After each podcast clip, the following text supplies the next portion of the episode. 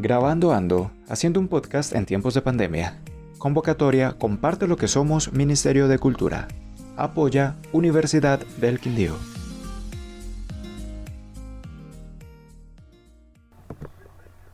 Mi Potrico Copito. Laura de Ayana Patiño Echeverry, Institución Educativa Ciudadela de Occidente. Mi Potrico Copito.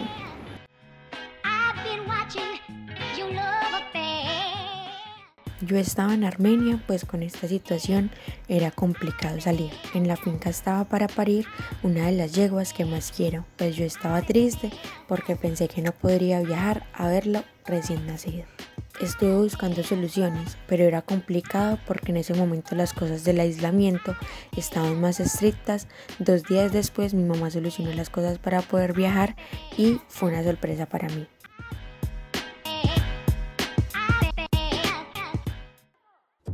Estaba muy contenta, alisté maletas y le dije a mi mamá que ya estaba lista. Entonces mandó a recogerme, pues también debía traer a mi mascota porque no la podía dejar al cuidado de mi abuelita. En fin, también lo alisté a él. Llegué a la finca, descargué mis maletas y estuve muy pendiente de la yegua. Al cuarto día de yo llegar dio a luz a un hermoso potrico. Lo llamé Copito, ya que era muy blanquito.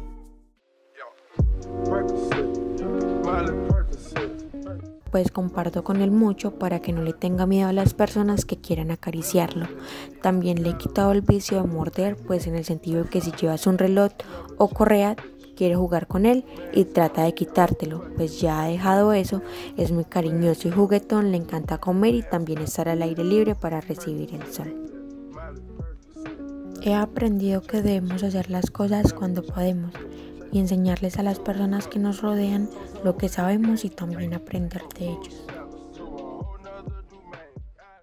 Producción Videocom, serie de podcast coordinada por Damaris Ramírez Bernate y Miguel Ángel Cerón. Este es un podcast de la Sociedad de Amigos de la Comunicación y el video comunitario Videocom en desarrollo del proyecto Grabando Ando, haciendo un podcast en tiempos de pandemia. Convocatoria Comparte lo que somos del Ministerio de Cultura con el apoyo de la Universidad del Quindío.